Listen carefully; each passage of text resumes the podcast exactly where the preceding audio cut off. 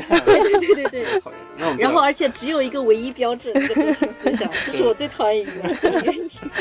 鲁迅都没想过。没有人爱看成功的人，大家就喜欢看落魄的人后来成功，或者成功的人突然落魄，可你知道吗？能更喜欢看后面这个。对对对对，特稿不挣钱啊，嗯，嗯，所以只有 GQ 能做啊，因为他们不靠这个挣钱，你知道吗？你看，为什么看之前那个时代比较好？是因为那些脱离了时代还存在的作品，就是已经被验证过是真的很好的东西了嘛。他的那个角度就会被很多人质疑啊，觉得说你凭什么带入这样的一个眼睛去看其他的跟你层面不同的人？一二三四五六七八九十，一二三四五六七八九十。我一说话就容易激动，我得调小一点。行，我就不监听了。我一监听就觉得自己属于那个隔离场之外。对吧？对 多任何一个设备都感觉不对劲。对，嗯嗯，好，那我们现在就准备开始。好的。我们今天特别开心，请到二位来做客看理想电台啊。我先介绍一下我们这一期的嘉宾是方元静，是界面科技频道的特稿记者，可以这么说吧？对，是。嗯，那跟大家打个招呼呗。嗯，大家好，我是方元静。嗯，然后另外一位是我们市场部的宝藏女孩艾玛，艾玛跟大家打个招呼。Hello，大家好，我是艾玛。你有没有什么人设之类的？我没有人设，行，她的人设不就是宝藏女孩吗？对担心我人设崩坏的一天。对，因为今天袁静叫你袁静可以吗？可以，啊，因为呃，袁静也可以叫我芳芳。啊叫芳芳吧，嗯，嗯对，因为今天芳芳过来是有一个本来是有一个采访任务的。嗯啊，我们采访完了之后，就说反手就约约了一个再采访，就是说嗯上一期电台吧，我们一块儿聊聊天儿。嗯啊，因为知道你是特稿记者以后，其实我个人还有我们小范围的内容团队，大家聊了一下，觉得还挺好奇的。啊嗯那今天我们这个节目其实是有一个流程设计的，嗯，因为你之前写过几篇文章，其实在网络上还蛮受关注的。嗯啊，包括写锤子科技的锤子风云啊，写罗永浩他们这一波创业者的故事。嗯啊，嗯包括写 ofo 小黄车，写戴威妻子嗯戴威、那篇嗯文章，我看阅读量也很高哈。嗯所以今天就是想请你来聊聊，我们一起来聊聊特稿写作，还有非虚构啊，包括你这个做记者的这些心得的事情。嗯嗯，因为我们有一个设计，第一环节是说大家来聊一本书。我觉得你来了之后，我们聊书是比较有自信的，是因为你本身你写的稿子已经在正午发布过了。嗯。是一个某些程度也也是被认可的一个很成熟的记者身份，嗯，所以来聊聊，我们直接就来聊聊《正午故事》这本书，嗯，好的啊好的因，为因为这几年从一五年开始吧，一五年开始出版哈，嗯。它到现在一九年四年之间已经出了七本非虚构写作的书了，嗯。嗯，在国内也引起了一个算是非虚构的一个小浪潮吧，我觉得它赶上了，是的，嗯，然后在整个正午系列里面，我们之前统一聊了一下，感觉好像都第一本印象比较深刻，对，嗯，所以我们今天来之前，我们都三个人啊 都布置了任务，说回家把这书再看一遍，是的，嗯，然后我们想先挑几个片段，个人比较喜欢的，嗯。我们一起来分享分享，聊一聊，嗯。嗯，然后聊完之后，我们可以再聊一聊关于你做记者的这些事情。好，我觉得有一个概念我们还得聊一下，就是嗯。特稿跟一般新闻稿还有非虚构写作有什么区别？嗯，区别很大。嗯新闻稿是很传统的写作方式，就我受到的教育来说，是完全不要带入自己的观点，嗯然后不要有刻意而为之的叙事方式，就是把当时发生的事情第一时间最快的传达给大众，嗯然后大家怎么评判这个事情是交给读者自己心里头的。然后特稿可能还分商业特稿、人物特稿、非虚构写作。那如果是商业类的，就我现在做的，那它可能更偏向于一个商业的逻辑，它并不是说我要去展现这个人性的多样性，而更多的是要去讲说为什么这个生意是能够成立的，这个生意的链条在哪里，它的价值是不是真的存在的？啊、这是商业类的特稿。然后人物类的特稿呢，可能就更多的是它会比较偏非虚构写作了，就是它会取决于你。第一次见到这个人的感觉，然后你前期会做很多外围采访，就是所有这个人周边的人，起码全部都要聊过一遍，然后包括这个人在不同的时间点，他所出现的一些变化，就像是刚才我们聊过的声音的纪录片一样，它其实就是用文字来做一个纪录片的形式。呃，要不然我就先抛砖引玉，我先说说我对这本书的感觉和这个我个人比较欣赏的片段，然后一会儿请二位再指正，再一起分享。嗯，好好吧。的，跟二位分享一个比较开始的一部分吧。我觉得就是通往写作的路径这这个第一篇，其实是何伟写的，就是何伟就是写那个江城，嗯，写这个寻路中国，寻路中国对，包括写嗯。奇石、甲骨文的这个一个美国作者，嗯，他相当于在中国的非虚构写作的分量其实蛮重的哈。然后他写到就是说，所以这是我给年轻作者的最后一条建议：离开家，离开你的家庭，离开你熟悉的日常，离开你舒适的社交圈，花时间跟与你不同的人在一起，嗯学着去观察、思考和描述其他人，而不仅仅是只写你自己。这一部分我觉得还挺触动我的，因为我从来没有考虑过一个写作者或者一个创作者，他应该以什么样的经验去面对他写作的对象。因为我有时候会想，就是我们随着城市化，随着现在生活的雷同，嗯，我们这一代人，包括下一代人，我在担心他们的个人经验是不是越来越相似了。那当他们的经验变得雷同和不再特殊之后，我们又没有经历过像我们父辈或者是祖辈那样所谓的有那种动荡、那种战争或者那种社会阶层剧烈的变迁的时候，我们如何面对我们眼前这个有点无聊的世界啊？嗯他说，当你离开家的时候，我觉得他从他的角度我能理解。比如何伟，他是一个美国人，嗯他离开家，离开美国到中国，他是一个非常不远万里的一个，在他眼里肯定是有些猎奇成分的在的。那他有这样的想法，那比如说放回我们内心的时候，我们应该怎么去面对我们眼前的世界，去观察它，去甚至去描述或者记录它？芳芳，你有没有这方面的想法？比如说在你写作的时候，嗯，你有想过你应该离开什么地方，去一个什么地方去去写作，去找陌生的经验吗？嗯，呃，我觉得何伟他的这个时代有一个好的地方嗯在于说，他们当时也不算是他们吧，就是在正午出来以前，其实传统媒体都是在一个比较黄金的时代的，因嗯为它的媒介是比较有限的，所以说，嗯、给到内容创作者的时间，还有给到他们的这种。专注还是比较比较够的，因为我可以放下我手上的一些事情，我就到一个我好奇的地方，嗯我花上好几个月时间，我在那边跟不同的人聊天，不断的刷新我对某件事情的认知。这个在这个时代还在当时那个时代是非常可行的，而且出来的作品啊，大家也会因为你的这个我接受内容的途径是有限的，所以我在看杂志或者报纸的时候，我会我的注意力我都会被它吸引，然后所以它是一个非常正向的回馈。但是到了嗯，我出我出来工作的这个时代已经是一四年了，其实嗯就是在新媒体开始膨胀扩张的这个时代。它给到年轻创作者的时间和压力是跟以往完全不一样的，所以并不是每个媒体都有办法给予一个内容创作者这么大的空间和时间，让他嗯去一个地方，就让他走出去，让他写不是自己的这个世界，然后或者是编辑告诉他某个地方有发生了一些非常有意思的东西，直接把他丢到那个地方好几嗯个月，也不问他你最近稿子进行的怎么样，也不问他你什么时候交稿，就默默的等着他把东西。对对对对，这个事情是每一个真的喜欢写内容都很想。要有的一个环境，对，对。但是他又很难达到，所以说我没有办法非常好的去讲说我是怎么做的，因为我我所处的这个环境，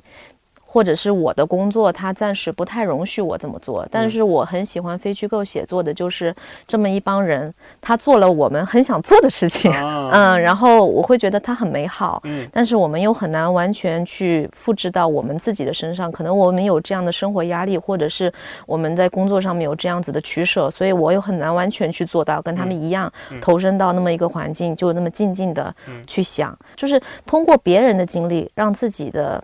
呃人生变得丰富的那么一个过程，是很嗯美好的一件事情。嗯嗯就是我从观众的角度来看啊，我觉得有一个特别大的挑战是说，现在的很多观众已经非常习惯特别快速的信息了，对嗯，以及特别直观的信息。就快速就是可能我现在发生了一个事情，我两分钟之后就在微博上看到了。嗯那可能对于创作者的压力，就是我可能没有一个长段的时间去把它构思、观察，然后最后把它落在文字上。对，还有一个就是媒介的形式，比如说现在发生了一个新呃新闻，然后现场的人可能用手机随便就能拍一段嗯即时的录像回来，那这种其实就是对于用户来说，它的冲击是很大的。就我已经看到这个看到这个事情真实的发生了，我是会有我的解读的。那我为什么还要花时间去看一个比如说特稿记者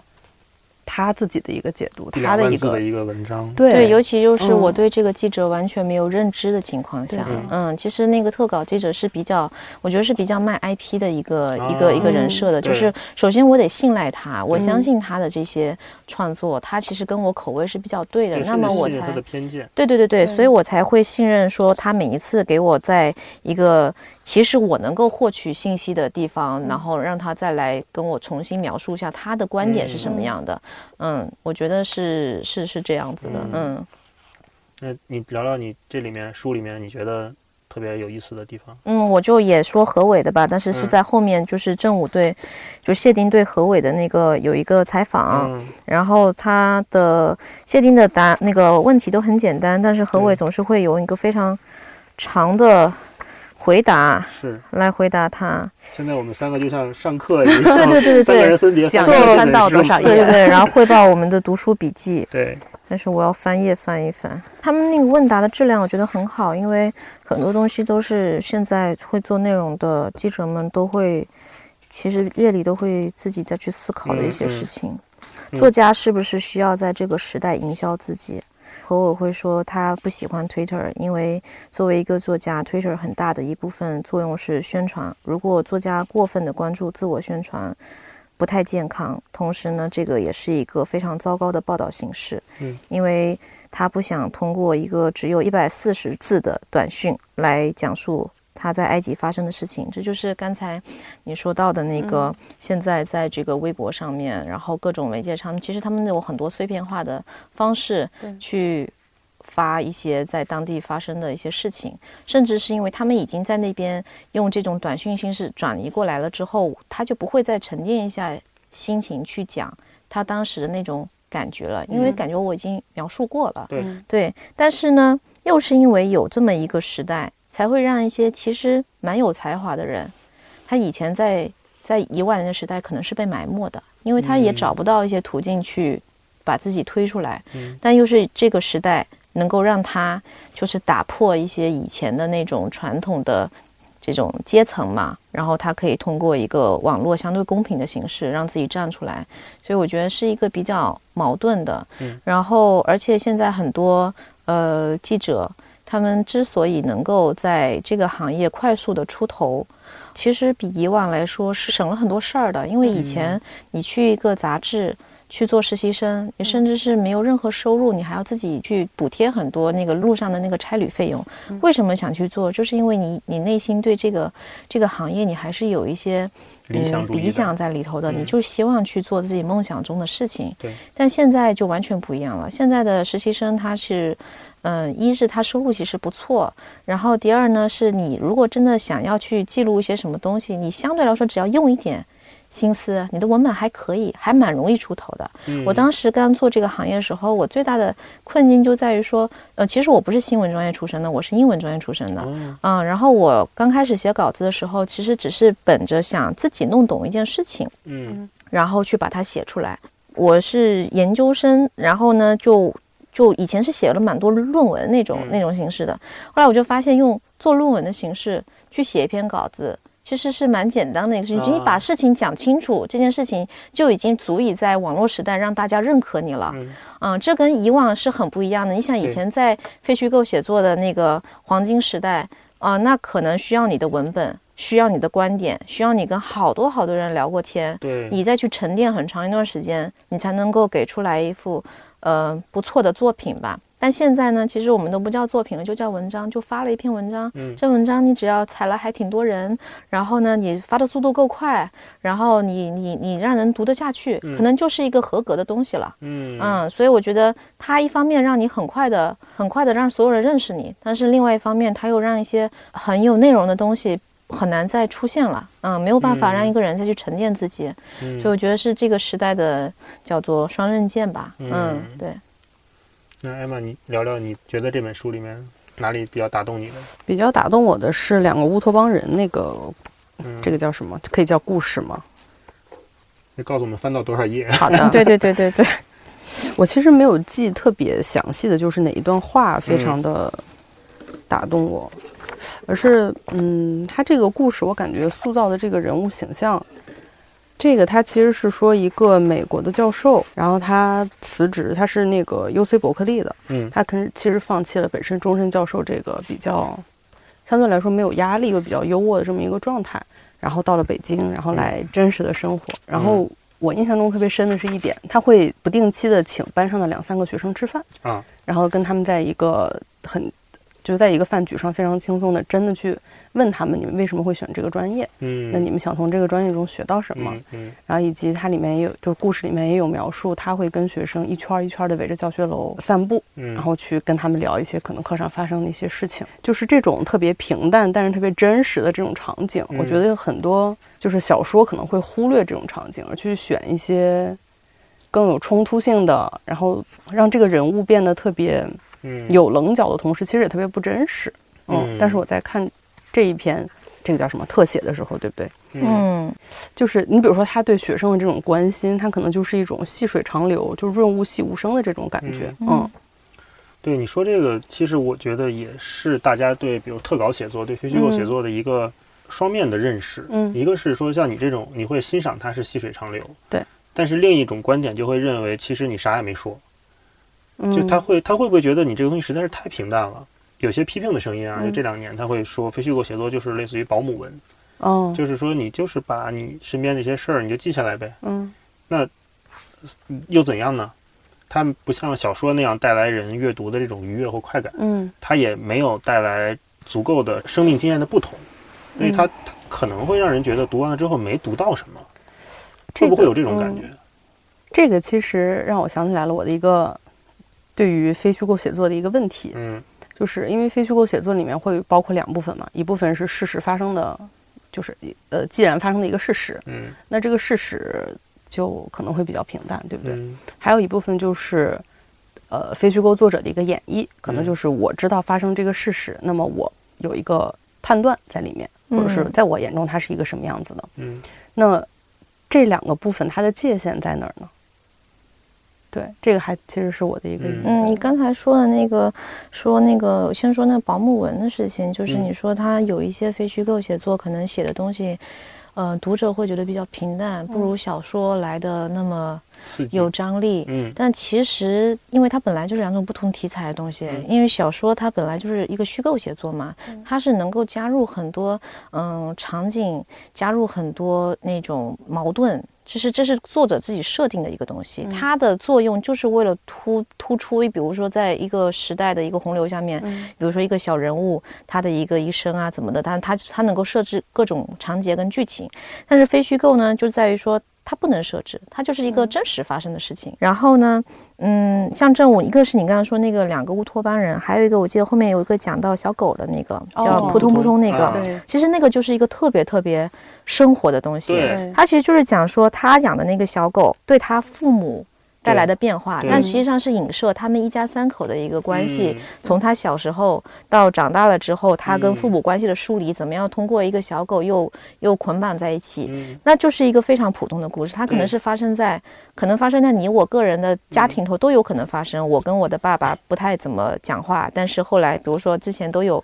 网络上会说，我的父亲一开始不让我养猫，这是一个意思吗？就是啊哎，他他可能通过一个小动物或者通过一个孩子，然后拉近了你们彼此之间的关系。其实那么一个简单的作品，他把这一个事情说清楚嗯就好了。非虚构就提供的就是我把我的这个想要表达的这个观点，通过一个真实的故事说清楚就 OK 了。这个是我觉得小说跟非虚构的嗯区别。然后呢，你说的那个个人观点。呃，怎么样去去划分？就是嗯这个跟作者个人是有关系的吧？我觉得，就是有一些作者他是带着他自己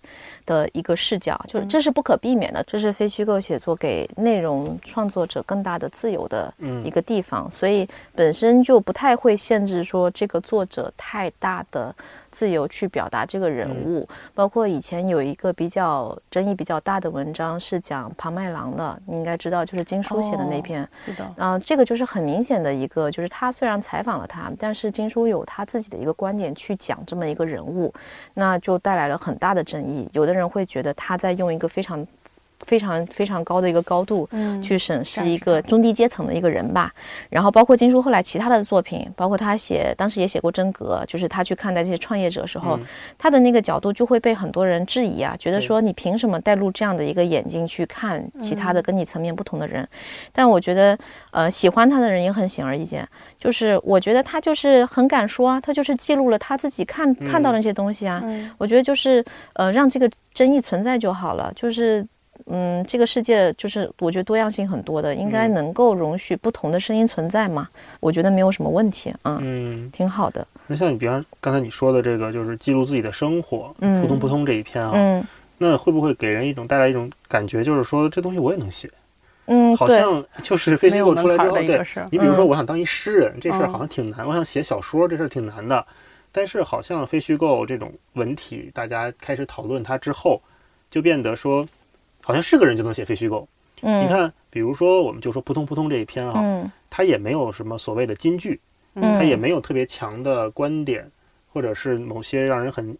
诧异的价值观在，它就是一个嗯很细水长流的一个生活嘛。你说的嗯，那是不是说非虚构这个门槛儿其实有点儿，其实挺低的？嗯，还是说你觉得这行里有没有所谓的金线在呢？嗯，有的，就是我觉得大家对于好的作品的认可，这个东西，就是哪怕我现在形容不出来，嗯，我觉得什么样的作品是好的作品，但是当一个作品真的打动我的时候，你心里是有那种感觉的。嗯，就是一个门槛低的非虚构也好，然后一个门槛高的非虚构也好，其实它只是嗯不同的媒体它的调性不一样，它对内容的取舍不一样，才导致出来呈现的作品可能不一样。嗯比如说有一些自媒体，他们现在做的一些写作也说是非虚构写作，但是你能感觉到它的呃内容就是嗯、就像我刚才跟你聊到，它就像故事会，它就像知音，它就是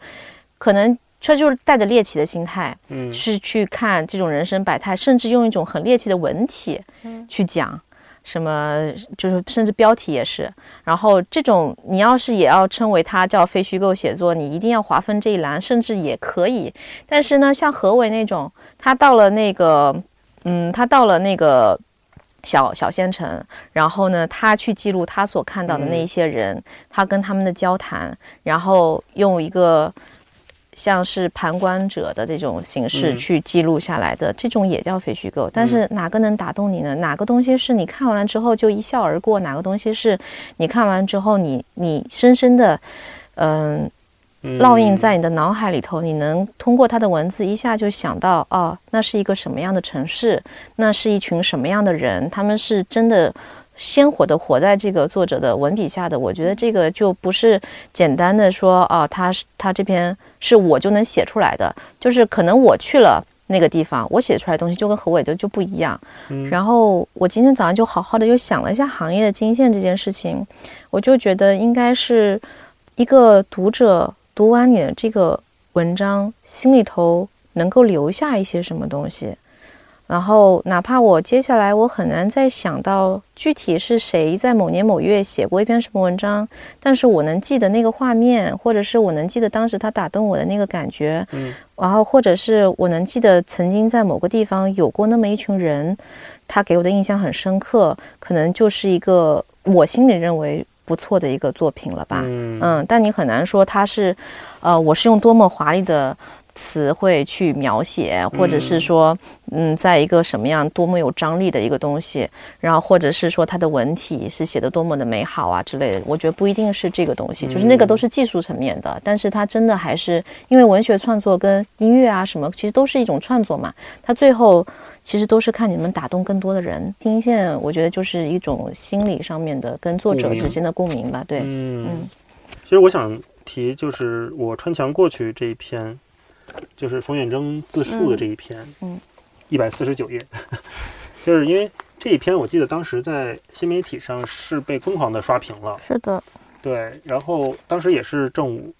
的一个，应该是最早的一篇爆款文章吧，就是他这篇是讲冯远征，他是从八六年开始讲他第一次遇到这个叫梅尔辛的这位老师，嗯教表演的老师，特别欣赏他，然后一直想让他去德国，然后去那儿学习，然后后来又回到中国，其实是一个他跟这个老师在，呃这一段比如二十多年、十多年的这个岁月里面，他们之间的一些故事吧。嗯，看完了之后，我就像芳芳说的这种，就我其实是被打动的，嗯，但是我说不太出来到底是什么打动了我，可能是那种老太太特别喜欢他，但是这个年轻人其实有点不太买账的这种状态。冯远征一直想回国嘛，他觉得回国的演戏各种戏路更好啊，怎么样？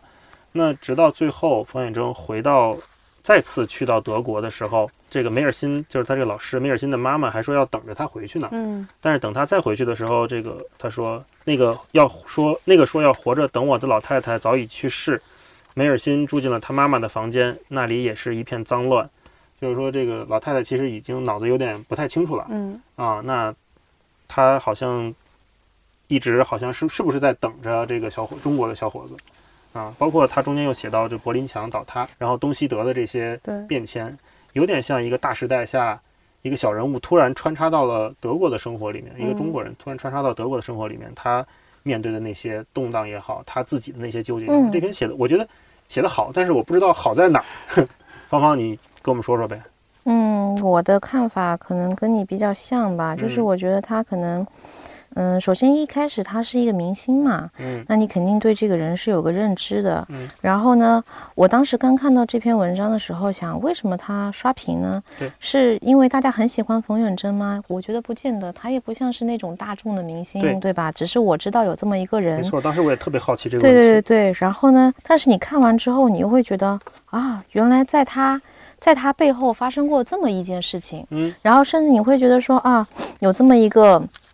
这个老太太，我觉得对她的情感特别像是一个。嗯，一手看着自己的孩子长大，很想把他留在身边，但是这个孩子却怎么的就摆脱他的束缚，就离开他去寻找自己发展了，这么这么一个过程吧。嗯然后我觉得就是他的，首先他的字数特别好，就是很很完整的展示了这个东西，然后包括这个人本身的故事性也很强，嗯然后包括你说的时代背景，它有好多因素综合了，就是。嗯，因为我对他的预期不是这样的，我对他预期就是以为他就是一个普通的演员演员，讲了一嗯。个普通的事情或对者怎么样，然后大家首先带着这个好奇进去的，嗯，然后发现了一个他背后的一个特别有转折的一个故事，嗯。这个是一个最大的一个矛盾点，在读者心中是会有一个差异感的。嗯，所以我觉得这个是促进他一开始的这个转发的一个很大的一个原因，就是以就是其实都是一个差异感，就是嗯。以一个很普通的时间，但是他给到我一个完全不同的感受，那他就已经是给读者带来一个不一样的预期了吧？嗯就是这个是一个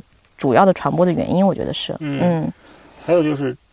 现在，比如说现在是一九年嘛，嗯，回头看这篇文章的时候，其实是我个人是有些欣慰的，因为是什么呢？就是还是觉得它很好，是对吗？嗯就是我们一直觉得，比如互联网、移动互联网上这些刷屏的这些爆款的东西，我们天然带一种警惕的感觉在的，嗯，觉得你只是一时的狂欢嘛。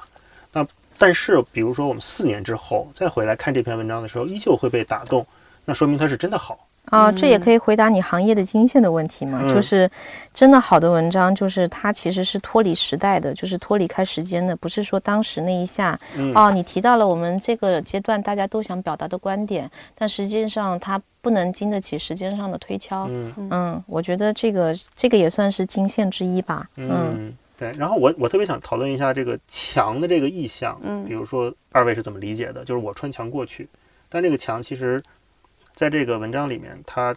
说的是柏林墙吗？有一个嗯实体的墙在的，嗯就是柏林墙的倒塌。他当时我记得他讲的挺有意思的，他说去之前，嗯他觉得他印象里柏林墙资本主义那一边被画的乱七八糟，挺可怕的。嗯但是真正到了之后，当这个墙倒塌之后，他他他去哪儿？他看到人在翻墙而过，嗯那这是实体的墙。嗯那同时在他心里，其实你像一个八十年代末的一个年轻小伙子，嗯他对德国的想象，对资本主义的想象，这是一道非常强大的观念的墙。嗯嗯，其实我觉得这个名字特别好，叫我穿墙过去，就是其实他是。不管是观念、身体还是自己的行为，都在还有把个人都在打破他原来的一个一个一个建立的防线吧，相当于是。对对嗯，对，包括他跟这个梅尔辛老太太之间，嗯其实人跟人之间也有各种的墙嘛。是的，是的，是是的。嗯，那我感觉是老太太始终没有打打穿他这一面墙。嗯呃，老太太特别想让他留在那儿，特别想让他回去演戏，但他就是拒绝了。对，是不是也嗯意味着就只能是新的事物去打穿一个旧的事物，而旧的事物是没有办法向、嗯向上来打穿的？嗯，听起来特别像小时候上语文课，老师来问你们，你觉得中心思想是什么？特 别讨厌，对对对对对。讨厌。那我们然后，而且只有一个唯一标准，那个中心思想，这是我最讨厌语文课的原因。鲁迅都没想过。对，那芳芳还有没有想分享的片段？我们再聊一聊。我看看哦，嗯呃啊，最后的文学青年这个，嗯，讲阿姨的。对，嗯大家来看一看三十二页，然后请你先读一下第一段。嗯可能同样是写写字儿的人，你就会觉得这个看完之后你的代入感会比较强吧。嗯。就是讲他其实就是一个怎么样从一个小城市，嗯。然后心里可能还有那么一点有那么点墨水吧，然后他后来是怎么样一点点通过这个网络的方式让大家看到他的这个作品，嗯。然后甚至讲就是一个一个循环，就他最开始的时候，他的这个手稿啊、交给了文坛里头的前辈，但是最后被垫屁股了。嗯啊，再后来呢，他自己火了之后，别人来找他，然后他、嗯他就是也是随便几句打发了，但是相对来说比较体面吧跟你。说多读博尔赫斯是吧？啊，对对对对，然后这么一个循环，嗯，然后我觉得还挺挺这个东西就挺写实的呀，就是因为其实在，就像阿乙这样子的人，在这个行业里头是很多很多的，嗯。嗯，只是你有没有被被被单独列出来去说。嗯其实它就是一种以以点带面的形式，就是你他这篇文章相当于是我找到了一个特别典型的人物，他的这个整个整个命运的变化，其实很体现很多呃喜欢文学创作的人，他们在遇到了这个时代的一个变化之后，他们所体现出来的这个心态上也好，他的境遇上也好的变化，他就是通过这么一个人去讲到这个。整个命运上面的一个转折，嗯，我觉得，而且关键是我我很喜欢完琛，主要是就是完琛，其实在在见面的那段时间写了很多我都还挺喜欢的作品，嗯。就是那种呃文章，我是先我都是先看文章，看完之后发现，哎，哦就是他？他写的啊，哦。对对对对，这么这么这么一个感觉，你也说不清楚他的这个风格是什么样啊，但是他选题和他的那个视角，好像总是能够跟我喜欢和感兴趣的东西会吻合，嗯所以我觉得特稿写作就是也是会慢慢的让这个读者，就是比如说最开始我是被你这篇文章打动的，然后久而久之，当你发现哎打动你的文章好像都来自于同一个人时候，你就默默的跟这个作者建立了某种心灵上面的联系，你就反而会去关注他。嗯，这个是非虚构写作才能够给你带来的东西，一个普通的新闻记者其实很难。做到这个，或嗯，调查记者可能也可以，但调查记者久了也可以做非虚构嘛，嗯，就是我觉得这个才是，嗯，他会更像写作者的这么一个角色，因为你很少会说记者是个作家，但是非虚构可以做到这一点，嗯。嗯。我特别喜欢这篇文章，叫《最后的文学青年》，就是最后这个东西，就是也是刚才我说的，嗯。因嗯为比如说我们读阿乙的很多文章，他的小说嗯。其嗯实是跟他早年间在小镇的这种生命经验是有强烈的关联的。对，就你刚才说的那个，就是现在这个世界越来越无聊了，是吗？对他当警察，嗯。他写他怎么就警察办案的那些故事是嗯。天然可信的，包括他有这方面的生命经验。是的，对，比如我记得特别有印印象深刻，有一次他描写是一个人是什么被被炸掉了，但是是被一个钟盖住了，一个特别重的一个金属盖住了，然后在那里面被炸掉，嗯。炸出来之后，就整个人就是碎碎成肉块儿的嘛，那这块确实有点恐怖。但是我就想，如果不是阿姨当过警察，这这真的你无法想象出这种画面感，对吧？以我们一个普通人，平时就朝九晚五挤地铁的一个人，你怎么可能想象出那样的画面？嗯包括阿姨也一直说，你在这里面有说，就是类似于小镇青年嘛这个概念。嗯嗯，你比如像阿姨、像绿妖这种，就是我觉得他们算是最后一代小镇青年出来的吧。啊、那他们写作还带有当年的生命经验在，他们的那些所谓的不得志也好，痛苦也好，嗯、生命对他们的残酷也好，那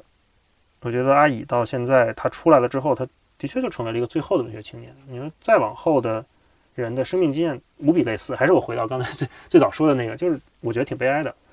我有一个朋友，嗯就是原来我在三十六课的时候，一个朋友，他是一个调查记者，然后呢，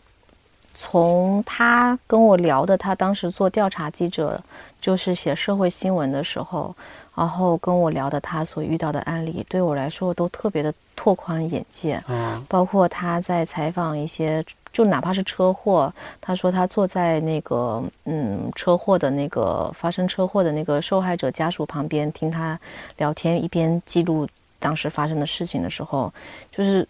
我觉得我的生活就很无聊，因为我是报道商业新闻的，商业是非常无限循环类似的，嗯就是永远都是那么回事儿，一个公司起来，一个公司公司倒闭，然后故事也都是一个人从不得志到得志，遇到了资本的吹捧，然后怎么样又不行了，就这么一回事。所以从我的角度，我听到他在做社会新闻、做调查记者的时候遇到的很多事情，包括他当时还说有一次是地震呢、还是怎么的，就是他后来跟一群苏联人关在了一个呃雪山，因为那地方雪崩了。然后他们他跟那个救援队一起去找人，没有任何帮助。然后他们就在一个山洞里头，呃，因为没什么粮食了，就是喝苏联的那个烈酒，嗯保持一个热量。然后为了去找那批人，这些故事就你平常是不会碰到的。嗯，而且特别有画面感。他在跟我聊的时候，然后呢，我觉得其实不是这个时代的生活多么无聊，是就是其实有很多人他的工作或者是他的这个命运还是有很多有意思。就是从文学创作者来说，他他是有很多有意思和很多有张力的地方，但是本身经历的人，他并不会。有办法，或者他并没有那个能力把它表达出来。其实，呃，做非虚构还有一个最重要的就是你要去找到这些他们自己不会表达、没有办法表达，嗯然后你帮他们脱颖而出，你去把这个故事记录下来。就嗯但你怎么就是你怎么确定一个故事是好故事，一个主题是好的主题呢？我以前看过一本书，就是讲编剧的，其实跟这个东西很类似，就是一个故事或者是一个好的剧本，它是有钩子的，对吧？就是一开始就是用一句话一描述出来，你会嗯马上感觉到，诶，这个事情你很好奇他接下来的发展。嗯，其实有一些套路吧，就是像冯远征这个也算是，就是他是一个大时代背景下的小人物，那有个大小差异，这是一个矛盾点。嗯，或者是说，包括我们去采访的时候，想去挖掘，你去写人物的时候，你会想说他的背景如果是一直。都非常成功，就是那种成功人士，并且很成功创业，这种人是没什么好写的。他太成功了，你你去写一个特别成功人，对，没有人爱看成功的人，大家就喜欢看落魄的人，后来成功或者成功的人突然落魄，你知道吗？喜欢看后面这个，对对对，然后没有，那前面那个就是那个成功学嘛，落魄的人突然成功嘛，就成功学。马云，后面是罗永浩。对对对对对对，所以他就是会有一种这种落差感是最基本的，这个是一个普通的钩子，可能还有一些其他的，就是一个比较比较玄幻的，或者是比较。魔幻的一个他的一个经历，那个可能也是一个钩子。然后，所以我觉得你要找到那个故事的钩子比较重要，它才能决定说这个选题是不是能够快速抓住大家的这个注意力，包括是在你在开头的设置也好，其实在写作的时候，它都会有一些技巧去帮助你去吸引人，一一一步步把你抓进去。那既然谈到创作，我们嗯。我就一起聊聊你的创作吧。啊，啊，因为之前嗯写过这个《锤子风云》嘛，嗯。啊，因为像罗永浩，包括锤子科技，一直在科技界，包括在社会新闻界，我觉得都是一个，只要他一有动静就是个新闻的这种状态。嗯啊，那比如说你刚才说的这种钩子，是一个算是我们挖掘素材，这个人已经不太没没有那么有名的时候，我们要说服他，说嗯服编辑，说服选题会，说嗯我要去写他，他足够有有趣，他足够值得记录，嗯这是一种。另外一种就是当一个对象已经被描述过很多次，嗯当他已经站在聚光灯下被几乎三百六十度打量无死角的时候，那你怎么再去描述他？他还那个钩子你怎么去处理呢？这个就其实很难哎，就是嗯，单说罗永浩吧，其实嗯罗永浩就已经很难写出新意了，对呀、已经被扒了个底朝天了。是啊，现在怎么样还能让罗永浩这个选题继续那个呢？就他自己出来接受一个独家采访，啊 就还是会有很多人看。你要不断的去找那个话题的稀缺性。如果这个人的童年被挖了无数次了。好，我们就开始去讲一下他的现实生活啊啊。如果说他自己经常出来说的话，那你就只好找一下他周围的采访，就是不同的人对他的看法是怎么样的，那都会有一个大家不知道的那一面。然后你写《锤子科锤子风云》那一篇嗯就是采访他周围的人，是一也是因为那个罗永浩的那个阶段，他不愿意出来采访。他是一个其实很懂得传播的人，他自己能够把自己的 IP 做得很好，包包括他自己做牛博网也好，他自己原来在做呃新东对对英语培训做新东方老师，包括他自己的机构也好，他的这个套路已经用了无数遍了，所以他是不太相信，这这在他的眼里，呃，媒体。对，没有他管用，而且媒体就是一个传播的渠道，甚至是他自己觉得我不信任的人，我不确定我在跟他聊完之后，他呈现出来东西是什么样的。因为每个人其实都很难很难保证跟你聊过天的这个人，你平时也没有怎么见过，你怎么知道他能够真的了解你呢？所以他他唯一接受采访的时候，当时是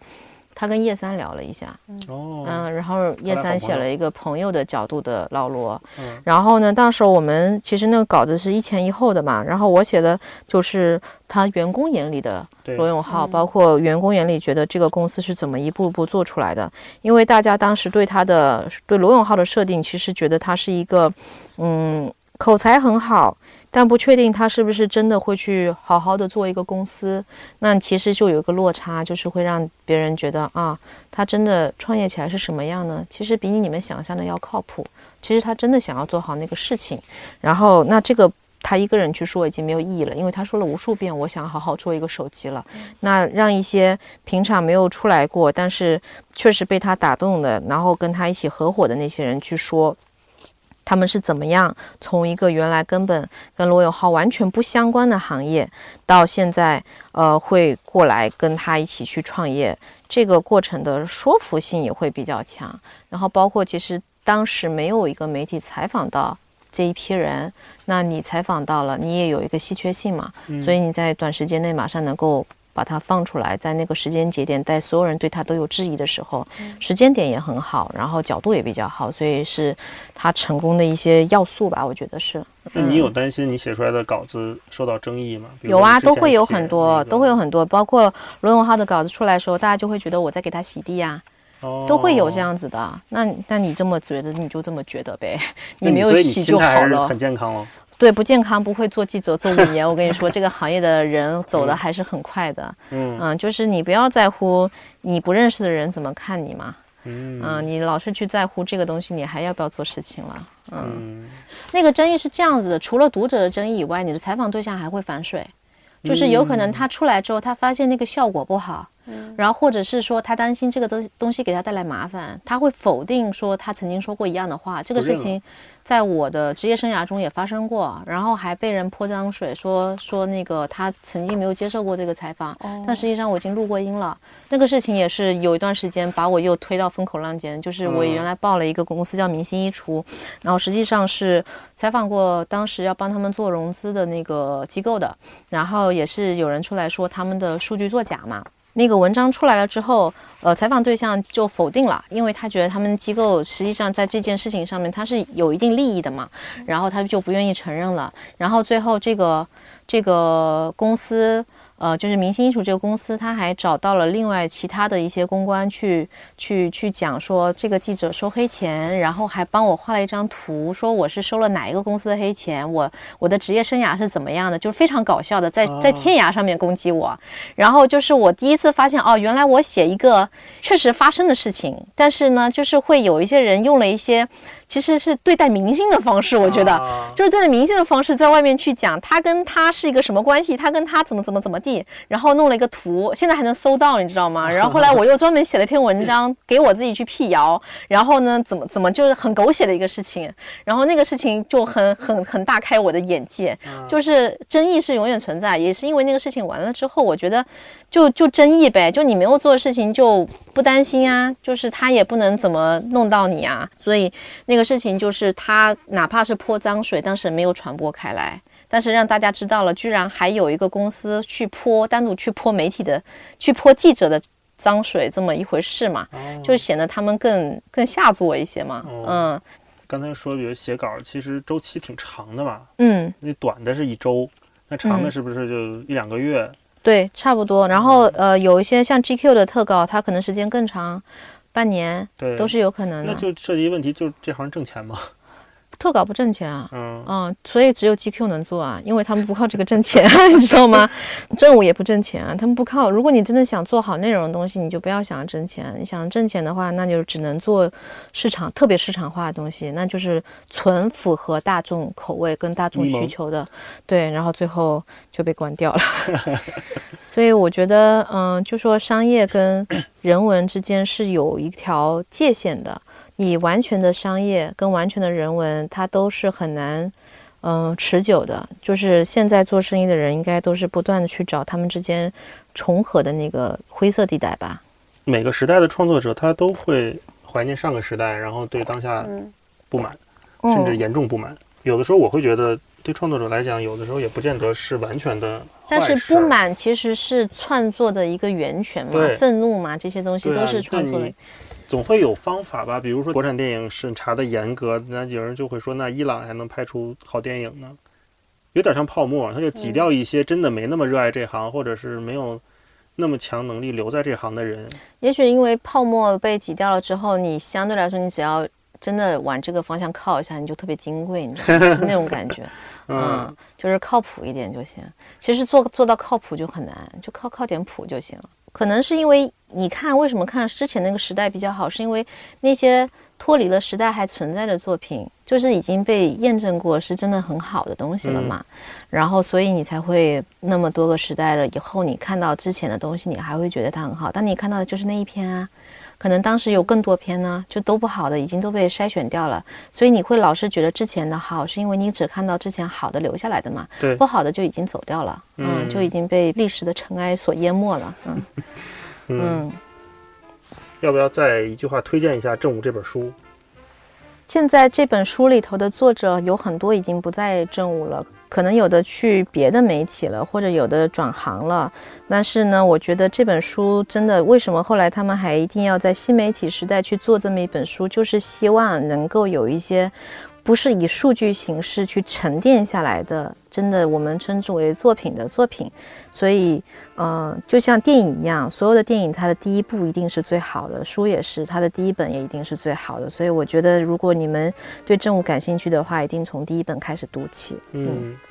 嗯，我是觉得这本书是一个特别有画面感的书，而且你在看这个故事的时候，你会，因为它能很快的把你带入到当时，不管是，嗯，因为它里面有描写学校的，也有描写小镇青年的，它能让你一下子把你带回到那个时间和空间中去。嗯，我是觉得这本书，如果你想了解一下非虚构写作或者是非虚构文学，又不太想直接看，比如动辄二三十万字的这种书的话，从这本书入手是一个比较好的方式，因为它讲的都是我们眼下的事情。嗯讲的是我们当前这个时代，而且就像芳芳说的，基本这些作者他都是这个时代比较一流的写作者，嗯所以它是一个比较好入手的书。嗯如果你比如你看这本书觉得特别好看，你可以看正午接下来的二三四五六七，对吧？嗯你也可以去看何伟的书啊，去看他甲骨文，去看江城这些书都可以。嗯嗯，好，好那今天我们节目就到这里，谢谢芳芳，谢谢谢谢谢谢艾玛，嗯，拜。拜拜拜。好。